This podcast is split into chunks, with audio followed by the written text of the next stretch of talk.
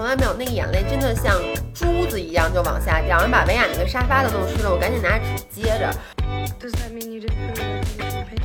明明你自己已经很累了，然后心想不行，我是铁人，铁人怎么能因为自己累就不去训练了呢？Hello，大家好，欢迎回到 Figure Weekly Chat，现在是十七周，让我们与身体与自己更好的相处。我是维亚，我是芷造。今天呢，我们要谈一个话题，就是压力。其实我们本来想谈一个话题是那个，我想说说这个冬季的训练的，因为之前录过一期那个跑马和铁三，大家说对这种带点干货的还挺感兴趣的。但是刚才发生了一件事儿，让我们今天决定说说压力这个话题。对我现在其实还有点没缓过来，说实话还有点没缓过来。我刚刚经历了一件特别可怕的事儿。就是我经历了人生的第一次 panic attack，中文叫什么呀？不知道。嗯，你给大家形容一下。我给大家形容来是这样的，呃，我刚才在维也家，我们俩录那个，你们应该已经看啊，你们周二会看到的那个视频。然后呢，这个稿子是维亚写的，然后一开始录的时候呢，我就老进入不了状态，我就不停的在 NG。然后我当时的感觉是我看到这个稿子，那些字都写在那儿，但我读不进脑子里面，就是感觉我得了阅读障碍。然后呢，我当时的头皮是完全发麻的，然后我脖梗子是硬的，我就完全脑子是一种懵的状态。然后因为前几段是维亚在录，他坐在我旁边，他说话的时候。你是不是觉得我声音特别远？我我觉得就是感觉我自己戴了一个降噪耳机，然后呢就是嗡嗡嗡嗡，觉得声音很远。第一，第二是我听不懂你说什么，就是我的大脑无法去 process 你的这些话到底是什么意思。然后到了我说的时候呢，说实话那个话都很短，而且那些道理其实我都懂，不是一些对于我来说是那种特别陌生的知识点。但我的语言就组织不起来，然后我就不停的说错，然后越说错我越着急，然后冲镜头喊。所以说我没有剪进去，但我可以给你们单独剪一期视频，让你们看看愤怒的某人。对，然后我当时我以为，因为我你们大家可能能听出来，我现在感冒了，我就以为是因为我感冒了，我就说，然后维雅就说你怎么了？说你要不要休息一下？我说我觉得现在感觉特别像吃了感冒药，就是你们知道有时候就吃完感冒药特别特别迟钝，对，特别迟钝，真的是我。说我现在还有点那种有点木的感觉。后来我们好不容易把那视频录完了以后，然后薇娅就进屋，然后去补 B 肉。对，去补 B 肉。然后呢，他就在屋里面，我在沙发上坐着，我们俩还在继续的对话。然后我当时的感觉就觉得各种的情绪就一起涌上来，但它其实不是一个大脑的反应，就不是我心情的一个反应，而是我的身体做出了一些反应。就当时我就感觉就是我必须要立刻马上哭。我忍不住，然后我又怕维亚觉得我是因为他而哭的，于是我就跟他说：“我说我跟你说件事儿啊。”他说：“怎么了？”我说：“我现在要哭，你别理我。”说你不要问我为什么，不要问我。然后刚说完这句话的时候，我一下子。哎，我现在说还有点激动。我跟你们说，我给你们形容一下，就像火山爆发一样。最开始你是感到心中一种暗涌，你的情绪上来，然后慢慢慢慢你就控制不住了。然后他刚才哭的时候，不是那种鬼哭狼嚎那种哭，而是那种啜泣。对，所以你就知道这是身体在哭，不是你的大脑在哭。对，如果说你因为看一个电视剧或者你们有什么悲痛的事情发生，你的哭不是刚才你那种哭法。你刚才的哭法就好像你的身体在驱动着你。对我其实情绪，我说实话，我今天没有任何不好的情绪，或者这么说吧，因为我爸身体现在也不错，我妈身体也挺好，我跟我爸妈的关系又很好，就是没有任何的事儿已经过去了。对，没有任何事儿能 trigger 我，我就觉得我为什么突然一下就是那种极大的伤悲。然后我刚才就是我的眼泪，我从来没有那个眼泪真的像。珠子一样就往下掉，然后把维亚那个沙发都弄湿了。我赶紧拿纸接着，然后维亚问我刚当时我是怎么想的。其实我当时脑子完全没有想任何事儿，我就有一个感觉，我就喘不上气儿了。我要，我一定要，我当时就想，我怕我死在这儿，我要呼吸，然后我就发出那种，我听见了，就我要使劲的去。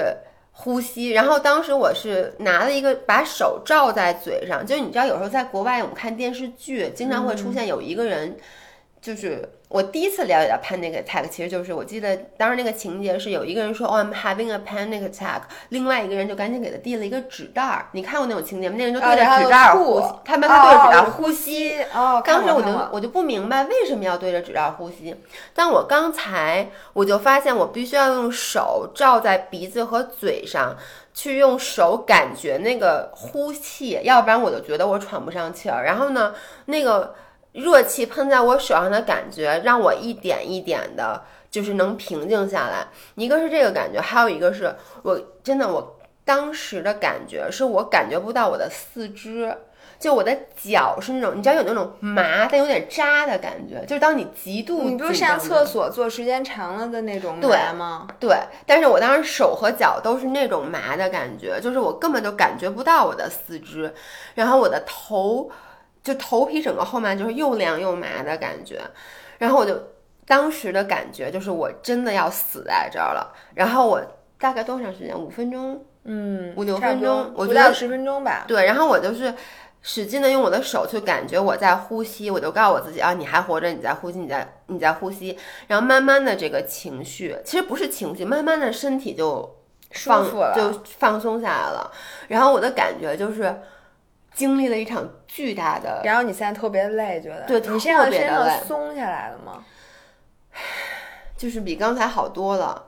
然后我当时就，我跟你说，我当时不去洗手间，去那个，我不知道你去洗，我因为我当时就哭的太严重了。我说我想看一眼我的妆化没化，因为我们的视频还没拍完呢，说明还还行还行，因为我们的视频还没拍完呢。我说这还得继续拍，所以我在这要表扬一下，就是 setting spray，就是那个。这不是一个广告，Oh my god！就是 Urban Decay 的那个 All All Day All Night 那个真不错。我当时哭的特别的严重，但我的妆没有花。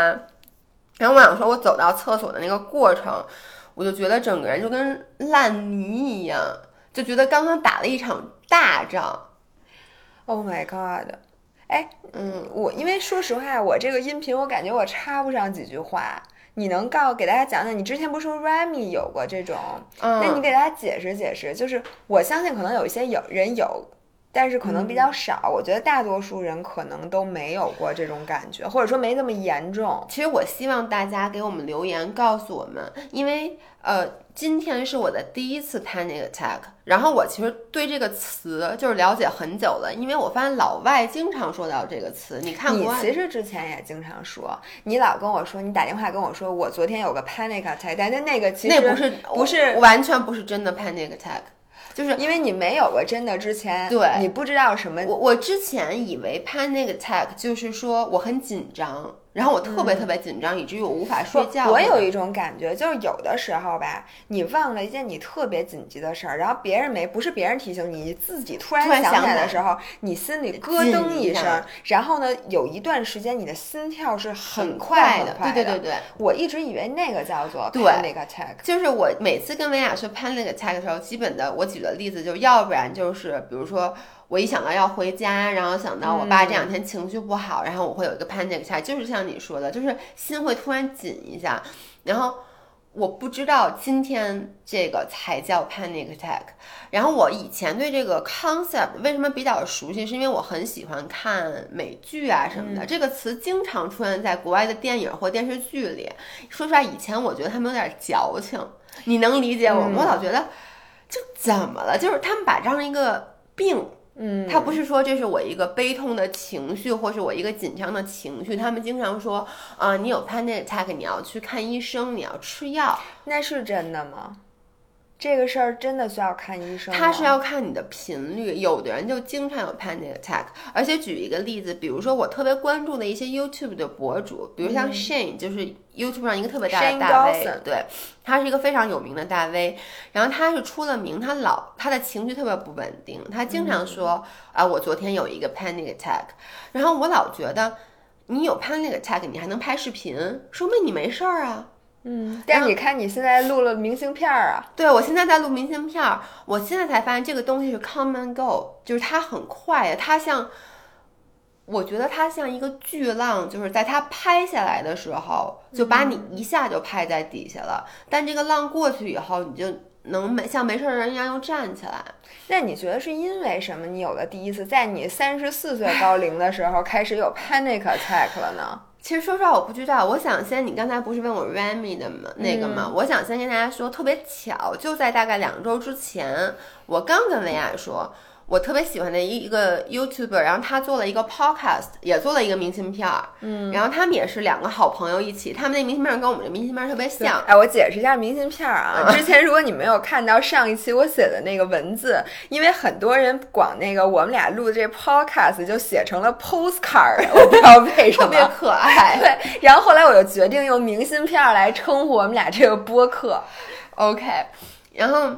当时 Remy 就我喜欢那个博主，他说他有了他人生第一次 panic attack，他现在才二十四岁，然后他当时就讲说，我其实什么事儿都没发生，他的他的 panic 他也是出现在他去那个 Vegas 喝完酒，就喝了一点酒啊，吃 dinner 喝了一点酒，出来在等出租车的时候。他当时形容的是，我突然一下就觉得周围的声音稀稀嗦嗦、稀稀嗦嗦、稀稀嗦嗦，就变得都离我很远。然后呢，我就整个心跳特别的快，然后我的心就像被人掏了一下似的。然后我整个人就，他说他就站在那儿，突然一下就需要弯下腰，把头埋在自己的腿里，就觉得无法呼吸。然后。她的男朋友就吓坏了，当时她以为是有人在她的酒里面给她下了药，嗯，对。但她后来其实送去医院，然后医生给她的诊断，包括后来这个 panic attack 能诊断出来吗？其实是这样，他当时送到医院的时候，他已经差不多过去了，然后医生就说你这可能是 panic attack，你这个等于他身体里没有没有，除非你在 attack 当中，对，你要好了，我我认为应该是查我觉得查不多，因为你不能说，但是我觉得这东西你。经历了以后，你会立刻就知道这是一个 panic attack，跟之前的伤心不一样。因为我这是人生第一次，不是因为情绪引起的身体无法控制的刚才的那些举动。嗯，然后当时他那个说完了以后，我还给维亚讲，我说，我说你看 panic attack 其实还挺严重的一件事儿，没想到我刚刚自己就也经历了第一次。我觉得呀，就是像我之前老给大家说的，就是首先对于减肥，我举一个减肥的例子，很多人老觉得说，哎呦，你说我都减肥一礼拜了，我我我这两天吃的特别少，为什么我的秤一斤都不掉？或者还有一种相反的，就是你已经成功的瘦下来之后，你这两天吃特别好，你发现哎，我一斤都没长，我想告诉你，这其实就是你现在的你。你的体重是前一段，比如前一个月你状态的加总，而不是前两天的加总。就人体的反应其实没有那么快。我觉得这就跟压力一样，嗯，就是你不是说我今天压力特别大，我今天就有可能有 panic attack，或者说你今天的 panic attack 一定是因为这两天的什么事儿，真的不一定，而是你前段时间总体来讲的一个加总。对，因为刚才我那样以后，维亚也不敢。他都不敢，我都不知道他在屋里，他也不敢出来。然后，因为我如果是我哭，我不希望有任何人过来问我，哎，你怎么了？你哭什么呀？什么的？我觉得就让你让我哭完，然后我如果想告诉你，我会告诉你；如果不想告诉你，或者说我就是一个生理的反应，我就就就不希望当时有人。因为说实话，刚才有没有人对于我来说都一样，您反正也不知道。对，就是我整个。当时唯一的 focus 就在我的呼吸上，但是我结束了以后，就这个 episode 结束以后，维海就跟我说，他就特别对不起我，说是不是最近压力特别大？他说要不然他都想要不然十二月份别干了，咱休一个月。我说，我说实话一点都不觉得这两天压力大，我觉得最近的压力一就。一点都不大，而且我觉得我最近跟朋友之间的关系、跟家人之间的关系和自己的关系都特别的好。我最近很开心，然后我下礼拜要去潜水，我整个人都是一种特别亢奋的状态，又在英国玩的也很开心。然后我说，就我，所以我自己一开始不能理解我为什么这样。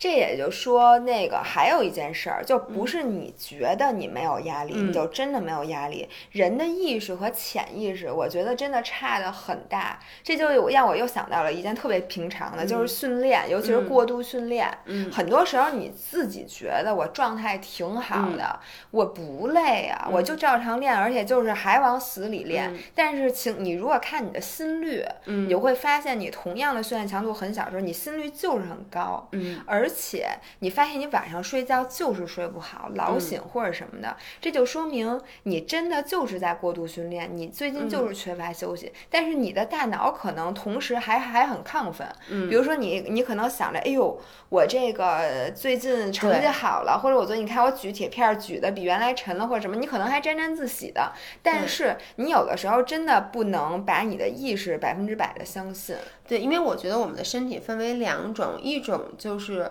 会能够主观去做动作的，就跟内括约肌和外括约肌一样，外括约肌是能够。主观做一些动作，内括约肌它其实完全是条件反射，就比如我们敲一下膝盖，膝盖会腿小腿会弹起来，这种条件反射是你不能被大脑控制的。所以我觉得，当你身体有压力的情况下，这些身体的器官也好，或者神经也好，已经感知到这个压力了。比如说你的心跳，对比如说你的血压，对，但是呢，你可能外观，就比如说你的整个身体的肌肉嗯，的疲劳度，或者说你大脑的疲劳度，还不会立刻的就是反映出来。对，嗯，然后而且这个时候就存在一个差，人有你看啊，你咱们有神经系统，嗯同时有这个免疫系统，然后还有我们这个肠胃整个这个消化系统这三大系统，嗯然后神经系统你不疲劳，你其实很多东西是可以直接去刺激它，嗯让它神经系统保持兴奋，对这样你就你自己的大脑觉得你不累。嗯但是这时候没准儿很多人就像咱刚才录那个视嗯频似的，你压力体现在于你最近消化不良，你嗯。胀气，你腹泻或者你便秘，这些东西都是因为肠子接收到这些压力对，它直接就操纵了你的肠胃，根本就没有经过你。对。你可能觉得我最近状态很好，我不累，但是我就是肚子不太舒服，稀对对，这其实就是你累了，你不要不去承认它。还有免疫系统，比如说你突然 out of nowhere 你长了湿疹，嗯，或者是说我前段时间不是什么老感冒，像嗯你你连续感冒已经这是第第二三次吧，呃，反正就是十一回来以后第二次，老感冒，然后还有或者就是说你哪儿哪儿有一些炎症，嗯或者你突然一下长了很多痘痘什么嗯的，这个都有可能说明你的身体现在在一个被攻击的状态，你的嗯免疫系统已经马上在土崩瓦解的过程中，但是你神经系统依然很兴奋，你自己不知道。我觉得这个特别危险。嗯，就是你看，现在我刚才这件事儿，维亚就发生过以后，维亚就问我说：“你其实从十一之后，就从我爸生病开始，你一直都处于一个精神高度紧张且在高度压力的情况下，就是我。”大家都知道，前段时间我爸生病，然后我妈也脑出血，我爷爷我爷爷又去世了。我爷爷在我爸还在住院的时候又去世了。然后呢，呃，那段时间就是我赶上我们最忙的时候。对然后那段时间呢，我的身体就知道你这时候不能出事儿，嗯，你这出事儿活儿没人干了，所以你还是像在机器一样在不停的去工作而且说。实话，就是出差，身体的压力是很大的。对，因为你，你就算你觉得我在英国啥也没干，我吃吃喝喝玩儿挺好，嗯但是其实你是依然很累，对就是你身体很累。你身体是紧着的而且咱们在倒时差的过程中，你这两天训练训练的也很狠，对，然后睡觉没后睡好，觉又没睡好，因为倒时差。对，然后再加上今天可能就是因为这字儿稍微多了一点儿，本来你这个智商也不足以支持。本来 因为一开始我也没当真，我说我看不懂这字儿，他还跟我说你本来也看不懂字。对，所以我觉得这一切的压力可能到最后就发生在今天了。对，他就一下子爆发出来了。对因为我其实之前那，说实话啊，在今天之前，我以为我已经把那一个月的这些压力都已经宣泄掉化了，或者对，嗯因为我在那段事儿那件事儿发生完大概三周以后，我有过一次爆发，就是我跟我男朋友吵了一次架，然后我当时觉得我啊就嚷嚷了。嚷出来了，嚷出来了，我以为我已经把它宣泄掉了，但看来其实没有，因为当时我嚷有点是那种诚心嚷，你能理解吗？你就我是想 blow off 一下，对，我就觉得我最近有点哎太委屈了。涵涵，请你听一听，他跟你吵架，他是诚心没有没有，他走了，他出去了，他去买，他说那个，他可能觉得我当时的状态不太好，他说那我出去买点吃的。他出门以后，我才对着这个空旷的屋子，我去喊，我就啊，就很大声的嘶吼。其实我我当非常 appreciate 你现在没有对着录音笔 喊一嗓子，我刚才已经准备好了，我把这只耳朵已经关上，我就知道你要喊了。你没有喊，我很 但大家。我觉得如果说像我一样比较情绪化的人，嗯可能都会有时候就是。觉得需要这样去宣泄一下，所以在我心里面我已经把它宣泄掉了。但其实那次宣泄还不够，就回来还应该再吵一架。不过今天我觉得真的就是这这回够了，可那你能好了请你下回还是用吵架这个方式，我觉得比今天老老吓唬人了，老伴儿，你今天有点太吓人了。我自己也是。哎，但我跟你说，我很早之前嗯就看过一个帖子，嗯不是帖子，是一个 research，应该他讲说家里的老二。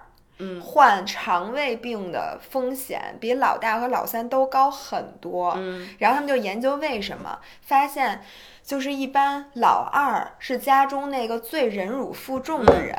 就是他没有权利说，因为他既不是最长的，他嗯没有过独生子女的时间，对，而且他也不是最受小小的那个对，所以他是最不受宠的一个，嗯大多数时候，所以他大多数的压力、他的情绪，他全部都放在心里，他就转化到了他的肠胃上。嗯我觉得很多，你看性格其实能看出来，比如像我这样的人，嗯就我没我做不到像你那样大喊。就是你就算给我机会说好，我现在给你一发泄的屋子，嗯或者我给你发泄球，给你这个那个东西，嗯你现在就在这屋随便折腾，你把你的所有情绪都宣泄出来。嗯我的身体不具备这样的机制，嗯所以我全都走了我的肠胃。就是比如说我在办原来做活动办最大活动之前，我就是拉稀拉到怀疑人生，OK，这就是一种无声的抗议。比如说我前一段时间我不是老拉稀吗？然后你不就一直问我你是不是什么东西过敏，嗯或者说你是到底吃什么？嗯你 keep 这个 food diary，我也 keep 了一段时间，嗯就是食物日记，发现我每天吃东西都一一样，样但就是有的时候突然一下就拉稀拉嗯好几天，有的时候吃同样东西我就好了。然后后来我就总结出来，我拉稀那些日子一定是因为我之前一段时间压力大。嗯我觉得我这样其实还不如你这样。当然了，除了你的 panic attack 之外，就嗯其实我觉得平常经常的哭一哭、吵一吵对，或者就说你能找一个，你哪怕看一个电影，你觉得自己哭对，特别不好，你就看一电影。我有时候会刻意的去看一些悲伤的电影。你这次在英国飞机上不是刚哭完对，吗？所以你知道吗？我觉得我最近的这个压力就一直攒着，但他每一次他找到一个疏泄口的时候，我都立刻把它关上了，因为我那天跟维亚。可能上一次咱们一频讨论过这件事儿，就我们飞机回来的路上，我看了一个电影，那个电影维亚都莫名其妙，我为什么会哭？是吗？那个电影是《The Art of Racing in the Rain》，大家嗯如果看过，这这叫什么？在雨中开 赛车的的艺术，我不知道这中文 不要那 反正就是这个意思吧。我觉得那个电影，因为我看过那本书，嗯写的是挺有哲理的，但是那本那个电影真的就是一个非常肥皂剧的电影，我觉得没有任何感人的点。对，它是它，但它是狗狗的一个，电影，是关于一个狗的，但是狗也不惨，那人也不惨，谁都不惨，反正那电影。啊女主角死了。嗯，但是我我说出来那个电影的确就是说不是一个很悲伤的电影、u t 我在飞机上看这个电影的时候，我的哭就是那种失声痛哭。但是呢，因为毕竟在飞机上，你也不能 像我刚才那样哇哇的哭，所以我当时因为你知道我们回来是晚上的航班，所以那个天就是它是关着灯的，然后我就拿那个毯子就把整个嘴都捂着那种，就是那种发那种。我觉得你旁边人真惨。我旁边没坐人，我在旁边他坐了一个人，哦所以中间有个空白，要不然的话我都不知道我该怎么办。但你知道那种憋着眼泪的感觉，它会直接冲到你的脑门上，你知道我说吗？就你想哭你不敢哭，它会冲到你的那个。就是两眼中间那个眉心处就很酸，反正下了飞机我就跟维亚说，他就说这有什么好哭的呀？我就想，其实当时我就是身体在找一个发泄口，但是我就生生的把它压下去了。啊，我嗯觉得这个其实是非常不 healthy 的。对，其实你在需要哭的时候是我有一次特别想哭，就是在一件特别搞笑的时候，所以我后来就没哭。我现在觉得我当时应该哭，就是有一次我们开髋。你知道吗？上瑜伽课两种开髋，就是我练艾扬格，它是束脚式。大家如果知道的话，就把脚心对在一起，然后把你的脚跟靠近你的会阴，然后把两个膝盖向外展。然后做这个动作的时候特别呢就有小伙伴开始帮我，就帮我把大腿外旋往地上摁，然后还有一个人拿着我的手让我往前趴，嗯就这个动作。嗯当时我跟你说，我就我没有你刚才那么夸张，但我刚我觉得我能自己哭一个小时。后来那个老师跟我说，说我不知道这有点悬啊，大家可信可不信，但是我挺相信。开髋是一个疏泄情绪对，就说说女生的情绪堆在两个部位，一个是你的胸腔，一个是你的髋部。所以说，就是如果你经常情绪不好，你你把好多好多的那个情绪都压抑在自己心里，没有发泄出来，你就很容易第一髋不开，然后第二个是你胸不开。然后所以说开髋的时候，其实就是在就帮你把这个经络给疏开，它会释放出你很多七情六欲。老师就跟我说，其实你那会儿想哭不是因为疼，就是因为你这个情绪在往外宣泄，说你就应该让它宣泄出来，没准你的膝盖就放平了。但是我那天就觉得我在一个瑜伽课上，如果我在那儿趴在那儿失声痛哭，我觉得可能小伙伴都 惊呆了。哎，我觉得你说的这个其实。不是玄学，你其实可以用其他的东西去去讲解这件事儿。比如说一个很科学的方法，就你知道，因为我们这个髋的，就大腿根儿的这块有很多很多的那个叫什么淋巴，嗯，对。所以呢，其实你在开髋的时候是在刺激这个淋巴，而淋巴跟你浑身上下的很多激素都是息息相关的。它等于就是说，你的淋巴去刺激的那些激素，会让你的情绪产生波动。嗯，因为我每次开髋的时候，我就因为我不会像你那样那么狠对自己，就是不是我狠，是人家 狠。但你你本身也挺狠的，因为你也知道我是别人一靠近我就叫。但是比如说我自己开髋的时候，我会有一种很酸的感觉，然后那个酸的感觉会钻到心里面，就那种一揪一揪的。开髋是很难忍的那种感觉，它那种疼跟比如说我压大腿后侧那种纯筋啊性的疼是不一样的。是的。所以我觉得大家是不是没事儿自己开开髋，然后趴在那儿哭一会儿？哎，对我之前看过一本书，这个人是完全不用任何药物去治疗你各种各样的绝症以及疾病。他就说说人其实最大的疾病来源是你的情绪，说你每一个情绪的不好，嗯，如果你憋在心里，就好像你在你这个经络的河流和血液的河流里扔了一颗石头，嗯，就你如果石头。越扔越多，越扔越多，你就会造成各种的堵塞。而这种堵塞是，其实除了癌症以外，一切疾病的根源都是不通，就是你堵。而且这个是一德国人写的，他不是一个中国人。然后他的这个很多很多看法，其实和中医是一样。你看中医讲究你顺着经络去按摩疏通这，其实你知道，我每次按这个大腿外侧这根筋，巨疼。嗯，不光是 IT ban，、嗯，它有什么肝经、胆经，就是里边 IT 瓣不在最外层嘛，就是这个就好多经按的你疼的不行，其实就是堵。嗯，然后你疏通的时候，你没发现就那种疼，不是说你生疼生疼，而是你就是那种酸，对，就你从身上百爪挠心，你觉得跟小蚂蚁爬你身上，你特别难忍。我觉得那个很多时候就是，我觉得你可以从淋巴的角度讲，嗯，也可以从经络的角度讲，就是你在疏通这些石头。对，所以咱们那天有人说，有一个中医说，就说女生绝对不能生气。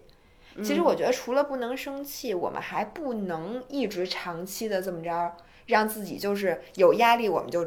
接受有压力就接受，对对对，去内化这些压力。所以我倒觉得从一部分原因，你刚才那种其实是好的。对，我觉得刚才那个是我的身体觉得他承受了太大的压力，他需要把这个发泄出去。我觉得拍那个菜，我我现在经历完了以后，我觉得是身体在给你一个警告。对，就是说他可能。因为你想啊，咱们从十一，其实十一出去玩就挺累的。我一般出去玩都会生病，但我这次十一没没生病。然后回来以后就开始马不停蹄的就开始工作，因为我们俩现在每周的，说实话工作强度挺大的，而且自己做事儿不光是累身体，他会累心。对，就我的脑子无时无刻不在转。就比如说我昨天晚上躺在那儿，我睡不着，我的脑子开始想，哎，抖音拍什么，这个拍什么，那个拍什么。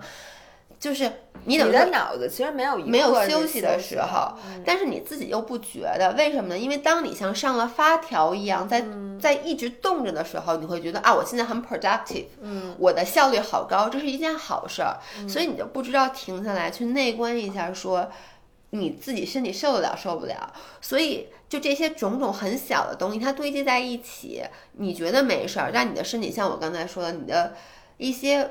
条件反射这样的系统，他接受到了这个信息，他想提醒你，你没听到最后，他就说不行，我一定要像刚才就是条件反射，就是我刚才的哭，我是忍不住的哭，我的抽泣是忍不住的抽泣，就跟不停有人在敲我的膝这个膝盖一样，是这种感觉。所以我其实想问一下大家，就是你们会不会有这样的情况？因为在今天之前，我一直都觉得这是矫情。嗯，你都觉得这是矫情，因为我能理解，就是说你压力大，然后你想嚷嚷，但是经常有人把 panic attack 形容成一种像我刚才说的那种无法自控，觉得自己要死了。因为大家都会觉得，每次描述都会说，我觉得我要死了，I thought I was going to die。嗯，我就觉得你都觉得至于吗？我就是一种那 metaphor。对，我觉得是你有时候压力很大，然后焦虑死啊就咱们都会焦虑。那可能比如像维亚这样，他属于焦比较容易去消化焦虑的人，那他也会焦虑。那我属于一焦虑可能会睡不着觉，我觉得这也就是焦虑的最高级嘛，就是失眠。所以像刚才那个情况，我之前真的就觉得，就怎么说呢？就是矫情的一种表现，或者说自己给自己安一大堆病，就自己给自己把这件事儿形容的很严重。但是现在发现其实不是，真有这么一回事儿，真的有这么一你刚才真的，因为你知道最开始你跟我说你刚才觉得你自己快死的时候，我也觉得特矫情，嗯，因为我没有过，嗯我就想自己快死了，因为我经常说我快死了，嗯但是我并不是真的 mean it，我 我也是，我 never。但是你刚才 mean it，你觉得真的快死了，因为我对，就是你就觉得整个，你知道吗？在我抽血的时候，就每次我弄歇斯底里叫的时候，我不就是说，我说我感觉不到我的手，我也感觉不到我的脚，就是手脚冰凉。你每次一碰我，嗯刚才我在那儿的时候，我的手和脚就是冰凉的，就是就是很麻很麻，有点扎扎，感觉有一万根针在扎你的这个手指和脚趾那种感觉，是那种跳的感觉。所以我现在就是想跟大家说。如果你也有过这种情况，我希望大家能留言，就咱们组成一个互助组，因为 因为我一堆快死了的人，因为说实话，我觉得中国人很少。你想现在让我想到一个 panic panic attack 翻译成中文叫什么，我都想不起来。我刚才想说恐怖袭击，因为你这样一个恐惧袭击，但是就是直译就是这个，但是我所以就是我觉得真的是不是中国人很少互相会谈起这件事儿。我觉得既然我今天刚刚经历了，我绝对不是人中国人里面第一个有这个反应的人，对，肯定有很多很多，但大家有点像我一开始说暴食症，我第一次把暴食症这个话题抛出去的时候，就收到了很多很多大家的私信，就说啊，我也有暴食症，但我一直以为这是我一个人的问题，我周围的朋友都不能理解我，所以我相信，可能在座现在在听我们这期音频的人，你是不是也曾经有过像我刚才那样的经历？但是也是不是你周围的人没有经历过这件事儿，或者不是像维亚那样，他就在现场看着我经历的这件事儿，所以你跟别人在解释这件事儿的时候，他们不能 get it。嗯说到压力，就是除了会引起 panic attack 一样，昨天发生了一件事儿，让我特别震惊。就是高以翔猝死了，然后我就被朋友圈刷屏了，嗯而且刷屏的不光是在说高以翔，而是最近猝死的人好像有点多。什么网易的什么员工对什么的，对对我觉得互联网员工猝死这件事儿，我估计过两天就上不了这种新闻了。我觉得因为大家已经觉得，我觉得我男朋友就快猝死了，说你实话，能不能说点好？不是，就是因为他其实压力就很大，他属于像你一样的人，就是他能够很内化很多压力，但是呢，他每天睡只能睡四到五个小时，然后一周要出差换三四个地方，其实这些事儿。他我就觉得他现在还没感知到，但其实对他的身体有很大的损伤。你每次见他，觉不觉得他就老特快？最近我真的觉得他憔悴，嗯而且我是想说，甭管你是一个什么样的身体素嗯质，其实你都不能不睡觉。对睡觉远远比一切事儿都重要。对，就算你说你吃的最近很不健康，你每天都吃反式脂肪，我觉嗯得这都可以，你的身体是可以 process 的。对，而且他不会立刻就是对但是如果你不睡觉，嗯，那我觉得这这真的是在慢性自杀。对我其实这件事儿没有在音频节目里跟大家说，我好像没有在任何平台跟大家分享过。就是高以翔那事儿出了以后，呃，其实我周围就是我真我 sorry 三，我这是几分钟？我看一眼，对不起，我照一下。我觉得这块我没说好。就其实高以翔这件事出了以后，我当时第一反应，你知道我想说什么吗？是死在我怀里的那个拳击课的同学。你还记得这件事吗？那个同学死在你怀里吗？就是当时我拖着他的头，对他其实从这个。救护车接走的时候已经脑死亡了，所以我觉得他就算死在我的怀里了。这件事儿我接下来要给大家讲，他可能有点 triggering，然后大家做一点心理准备。是这样的，我在刚开始学习柔术的时候呢，然后我们馆里有一个练拳的男生。他的年纪就是三十五六，其实是正值壮年男生，而且他属于那种经常上课，就是那种练得还挺好的人。然后他平时也非常的 active，大家就绝对不会觉得像这样一个年纪的人会猝死。然后他那天来上课的时候，他之前已经有一段时间没来上课了。然后他来上课的时候，第一句话就说的是：“哎呦，最近特别特别忙，老加班，老出差。”然后呢，我就。没怎么睡过好觉，说我今天一定要好好出出汗，就是放松一下。我觉得这是很多人都会有的一个想法，而且不是这句话我太耳熟了。我觉得恨不得你每天都在跟我说这话，你说哎我今天真累什么的，然后哎我就没睡好。我觉得这个哎我最近特别忙，我觉得这话是我每天都听的，你知道吗？嗯，然后呢就不会有人当回事儿。对，所以后来那天就上课，然后当时他是上的拳击嘛，就是站立。他就是在打拳的过程中，然后他突然就说：“哎呀，我有点累，我坐下休息一会儿。”于是他就靠着那个就是那个擂台上面那个东西，就坐在那儿休息。然后他坐着呢，然后呢跟他打的那个人还在跟他聊天儿。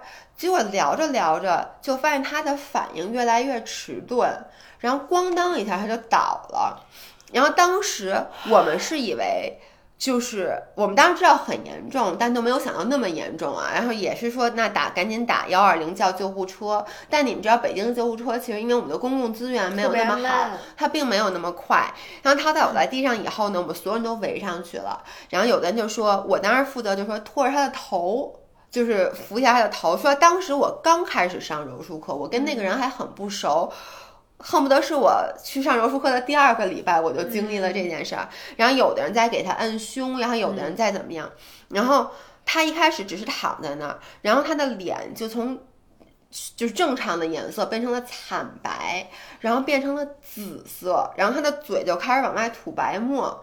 当时我整个人都，我第一次我觉得我离死亡这么近，因为虽然说家里也有老人去世，但其实你是有心理准备的，而且是在医院。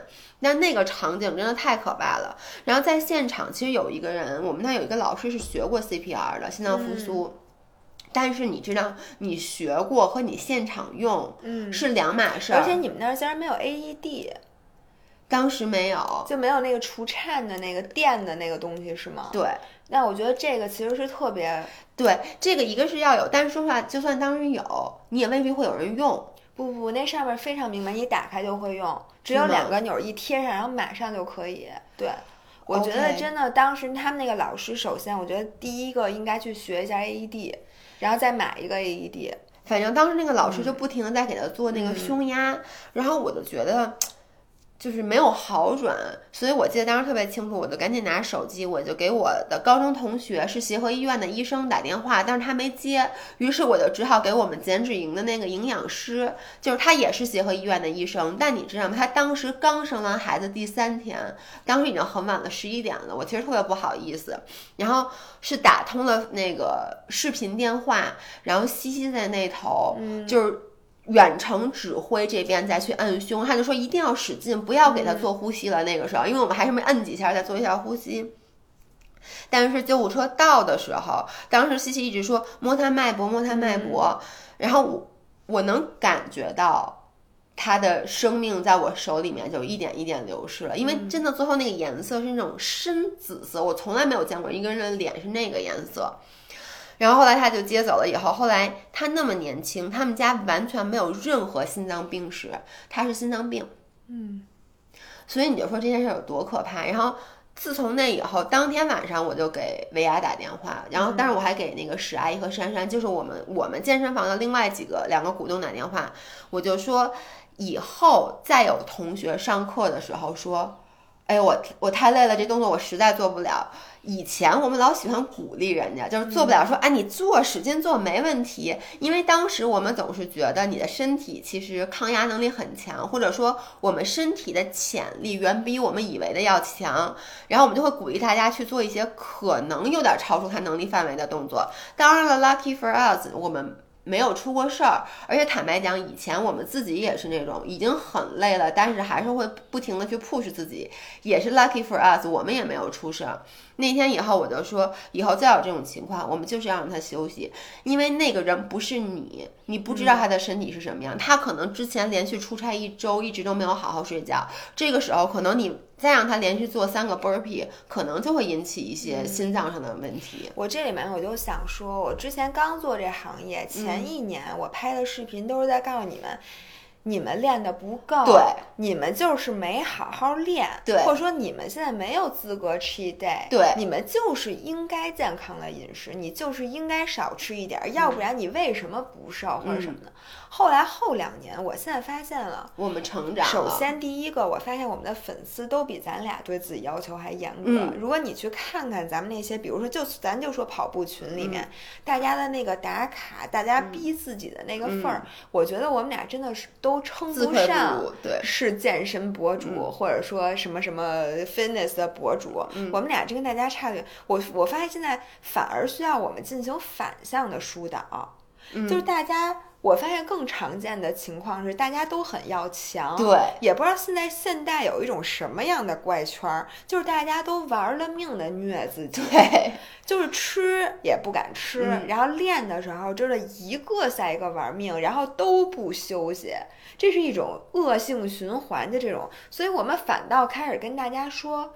你何必呢？对你吃两口吧。然后我现在老跟人说，我说你挣房子挣地啊，你这么，而且我想跟大家说，如果你没有就是嗯过太关注马拉松圈的新闻，其实每一次的大的马拉松其实都会死人，这次就死了，上海也死人了，大家可能很多人就没没有关注，基本上每一次甭管是马拉松比赛还是铁三比赛，可能都会有人。不说死吧，反正也差不多。就这个急救车，感觉一定是能用上的。然后它是为什么呢？就是因为现代人，咱们也不知道怎么着，就怎么了？咱们这些人，就那他猝死，他一定是因为，比如说我们，因为本来我就觉得进行这些运动的人，真的就不是一般人。你想啊，你这些人都不是职业运动员，身体都是很好的。其实你都不是职业运动员，你又要工作，你恨不得。而且干这行的很多人是精英，就是要比铁三要比马拉松都是精英，他就觉得那我在生活的各方面都要出色。对，OK，那我工作一定要是最出色的，我每天要工作十几个小时。但是你看。我厉害吧？我这么工作努力，我下班我还去健身呢，或者我早上起来，我早起俩小时，我四点就起。哇塞，咱们群里真的是有人每天四点起。我四点起我就健身，我健到六点多，你看我不耽误吧？嗯。那不行，周末还得陪家人去玩呢，对吧？这我不能落下，我哪个我都不能输。对。然后最后就说明明你自己已经很累了，然后心想不行，我是铁人，铁人怎么能因为自己累？就不去训练了呢？对，就觉得这是 loser，你知道吗？对，不行，我得练。借口。然后累，你看我跑一会儿我不累了，对吧？然后死了，比赛的时候死了，他肯定也是因为本来我已经很累了，我慢慢跑应该没事儿。就是他在身体给他发出第一个警告信号的时候，其实你为什么我们有时候会觉得，就比如说特别累的时候，你去训练，你会发出虚汗。对，觉得特别没劲心率特别高。对你心率特别高，其实这是你的身体在告诉你，你还赶紧歇了吧。有的时候你就不，就是觉得我要 push through，有一个词，就是我要把它好像这挺过去就没事儿了。坦白讲，大部分时候你可能就挺过去了，你的身体就说 OK，那你实在不听我的，那算了吧。但是。我们不能避免的是，很多时候你可能就挺不过去。对我们这个，因为这个风险导致后果太严重，你可能真的连命都没了。所以咱们。为什么要挺？从另一个角度说，就是之前大家谢谢大家告诉我，那叫超量补偿，就 super compensation。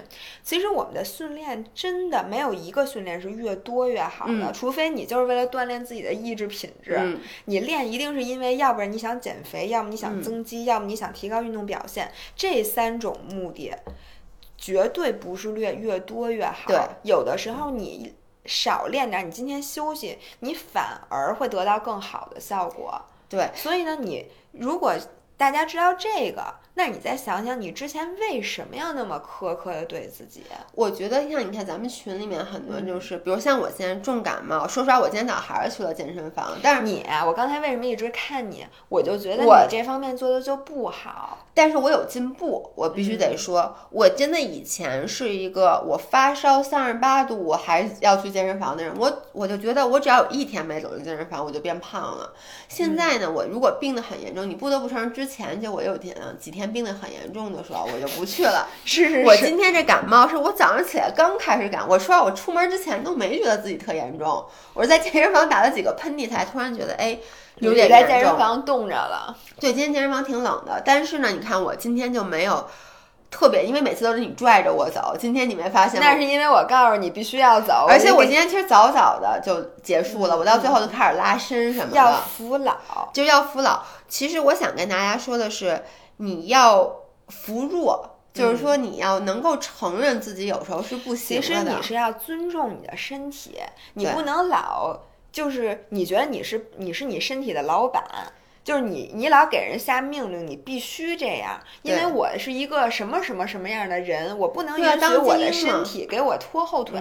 这种想法是完全错误的。就跟咱们最开始，我就不说我拍咱们视频被封，嗯，就之前咱们非得要求这土地已经很贫瘠了，你非得要求，你觉得人定胜天，嗯，你觉得甭管天气是什么样的，甭管这土地是什么样的，我们就要种出这么多庄稼。我觉得这是最愚蠢的错误。对，所以咱们咱们跟身体的关。关系绝对不能是那样。其实，我跟你说，有的时候你就强迫自己的身体完全不接收，就是他给你发的信号，你都视而不见。其实危险很大。我之前看过一本书，就是叫那个，就是爬喜马拉雅山的那个。之前还有个电视叫《Into the Thin Air》，我不知道中文叫什么。然后他就讲那个，那是一九九六年的一场事故。就那次爬喜马拉雅那个团，就那个 team 里面一半以上的人。都死了，但其实那个是一个幸存者的人写下来的。你就从他这本书，你就发现里面很多人都是可以避免这次事故的。就比如说有一个人，他在那天早上起来就已经不舒服了，然后他就说：“哎，我不去了吧，说我实在是有点发低烧。”然后人家就说：“你确实别去，你这身体状态不可能登顶，那这不开玩笑呢嘛。”其他人就走了。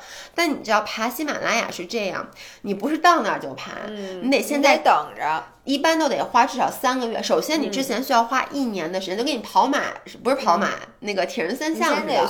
你要训练自己各种的能力，攀爬的能力，然后你的耐力、你的爆发力以及你的心脏的那个供血能力。你可能练一年以后，你才能去那个地方底下，然后呢，再开始一个 base 一个 base 的往上爬。就因为喜马拉雅不是一下登顶，它爬到一定高度，你需要先在那个 base 那块儿。住一周，有的时候甚至是住一个月，让你的身体适应这个海拔，你再往上走。所以一般等到他们那个是 base four，我记得就是登顶前的最后一个 base，都要花好几万美金了，就十好几万美金都很正，因为你器械什么的那真的是很贵的。所以那而且你知道吗？如果你这次没去，你下次再去，不知道什么时候。不像说我今年跑马没跑成，我明儿再跑一个吧，没有那么多机会的。所以那个人呢，就是。就你知道那天都爬到就往上爬了大概一个小时了，突然就发现后面有一个人影爬，说啊你们等等我，然后就那个人最后还是觉得我不管了，说我好不容易来一次，我一定要爬。我特别理解他，我能说如果我是他，我也去了，就是因为这东西是太。我就想到我去年我为什么伤了，不就是因为我明明已经很不舒服了，但是我想我我都练这么长时间了，我不能不参加比赛，那我只要参加比赛，我就得接着练。然后那你就再练吧，你就觉得你的身体肯定能缓过来。对，最后他就最后就是没缓过来。但是如果那天我去参加了比赛，你说那不就是跟他爬喜马拉雅一样吗？就你明知自己不行，你还是去了，这就是不知道为什么。对，就是因为你觉得我其实很多时候是沉没成本，就那个你觉得我已经付出了这么多，但你有没有想清楚这些是沉没成本？嗯，但你还是要说，因为我已经付出了，所以我要继续做。所以那个人最后就死了，因为因为他生病的情况下，他会 make 很多错误的决定，对，就导致他最后死了。然后他当然描述的就是那几个人怎么死的啊。都是这样，就是每一个人其实之前都有机会。嗯，就是有的人，比如在爬到一半的时候，就发现这个天气已经很不好了，然后呢，就说那就下来吧。但就说我们要下去，我们就得回家了。我们没有就下一个登顶日，不知道是什么时候，就继续往上爬。结果最后那次是就是死亡率最高的一次历史。而且你发现了吗？就是群体无意识。嗯，如果任意就是如果人少一点，嗯，可能他们就都走了。然后大家在一起的时候，总是会做出最错误的。就大家可能会说：“啊，走吧，只要有一个人走，而且他都走前面有一个人走嘛，你剩下的人就没有人愿意说咱们回去吧，因为他不可能自己回去，对吧？他要回去就是一一组人都回去，然后大家就互相指望。就是我觉得很多时候这个群体。就会让大家全部都犯错误。对，其实你看，咱们今天说的是压力，其实这也是压力，又回到了伙伴压力。对，因为你周围的，就假设说咱俩那天去爬山，如果说当时我不舒服，但那天你身体没事，你往上爬，我是死也要往上爬的，因为我会觉得，哎呦，咱们走吧。因为你知道，如果这件事儿结束之后你登了顶，而我没有，我觉得这是咱俩一辈子就是。嗯，一个特别大的差距，你明白吗？就是这太可怕了，让我想到也也许那个跑马猝死的人，他可能是跟一个 team 对大家一起跑的，那别人没说不去，我觉得我就不能说，因为你看你上次跟我讲，你说你说你。说你跟我说说，我跑马也可能会坚持下来。说因为现场的气氛就是所有人都在跑，你就不会停下来，因为你觉得这气氛太好了，而且大家都在给你加油和鼓励。但有的时候，你的身体就是觉得，哎呀，我好难受啊。但因为大家都在跑，那我就继续。所以我觉得说到底呀，就是人其实要对自己真的是有一个数的。有的人呢，说实话正好相反，他对自己太好了。就是不敢承担任何，就是他觉得也不行。就我完了就哎呦不行不行，我这腿太疼了，我怎么怎么不行。然后呢，但是很多人就是超乎我们想象多的人，其实都是对自己非常不好的，对自己非常狠的。我觉得这两对人你要中和一下，就是我们无法。看你而告诉你，你现在到底是对自己太严格还是太不严格？我觉得你每个人心里其实真的都有一个数。我现在想到，同样站在咱面前两个人，俩人都说腿疼，可能一个人腿身重树大，另外一个腿只能是前天练了一下腿。那他们俩对你说的都是一样的，我腿疼。对，就是人和人差距，我觉得就是这么大。哎，你说特别对，因为有的时候我们那块健身房也会来，有的人是那种。就像我刚才说的，像像那个大不是有的人是像那个大哥一样，就已经好几天没睡觉了，就真的不该练，但还非要去练。我们跑步群里有太多这样的人，我经常看到大家的 conversation 是这样的：说，我昨天晚上就睡了四个小时，哎呦，我不能太困了。我觉得现在在家里练一组 heat，对对对，是不是？你就觉得这前言不搭后语，他都不像一个人说。对，还有人说我今天已经吃了一千二百卡了，我不能再吃了，就是那种特别特别极端的。然后呢，还有一些人，就比如我们店里面这样碰见碰到这种人，我给你说啊，我们那个训练强度真的不高。然后呢，你可能之后会疼，歇一礼拜，真的一个礼拜以后你都见不到这个人了，就觉得啊我太疼了，什么我车都开不了了，就是那种疼，其实是你身体需要去消化的吧，你不行。对，所以我觉得呀，在至此期间，我们俩也不知道该说些什么。反正你们就自己一看，看看自己，照照镜子，看看自己究竟属于哪哪就需要去内观，就你可能需要花一段时间才能 figure out 出到底一个，比如说什么样的训练量是最适合自己的，一个什么样的饮食是最适合自己的，或者说你到底睡多个小多少个小时，你的状态是最好的。因为有的时候我发现我睡九个小时，我起来也难受。睡多了难受，对，睡少了也难受，所以这个其实每个人也不一样。比如说我需要的睡眠就明显比维亚要多，他一般睡六个小时，精神状态就能很好，但我睡六个小时就是属于懵逼的状态，我需要睡到七个小时。以上，我不能说跟他比，因为他睡觉时间少，那我也要睡觉时间少。那个教大家一个方法，如果你想看你最近是不是压力特别大，身体特别疲劳，你可以早上起来刚起床的时候量一下你的心率和血压。嗯，如果它比你正常的有的那个静息心率高很多，或者说就比如你早上起来一看表一百四了，你的心跳。或者说你一百六了，然后你一看血压，就因为血压大家差很远嘛，就是说已经高了，那就说明你真的需要休息。我觉得休息在所有的训练里面，在你所有的人的人生里面，真的是最重要的。对，因为昨天高以翔死了以后，我看很多人就是说说他其实有很多机会可以休息，因为他其实也不缺钱，但他非要就是因为综艺节目是很累人的。你知道让我想起一件事儿来，就是你最爱的那个四字弟弟，嗯。他在去年的那个是叫《中国有街舞》吗？那叫什么？那个好那个节目里面，他在海选的过程中。一直在发高烧，四十度的高烧，我记得特别清楚，因为那个主持人就一直说啊，感谢说那个说易烊说千玺最近一直在发高烧，但还坚持工作。你知道他们拍摄的时候不是说一天拍八个小时，因为他们棚定下来了以后就二十四小时连时连轴转的，然后他就发着四十度的高烧一直在工作，工作了好几天，然后说好好几次就是。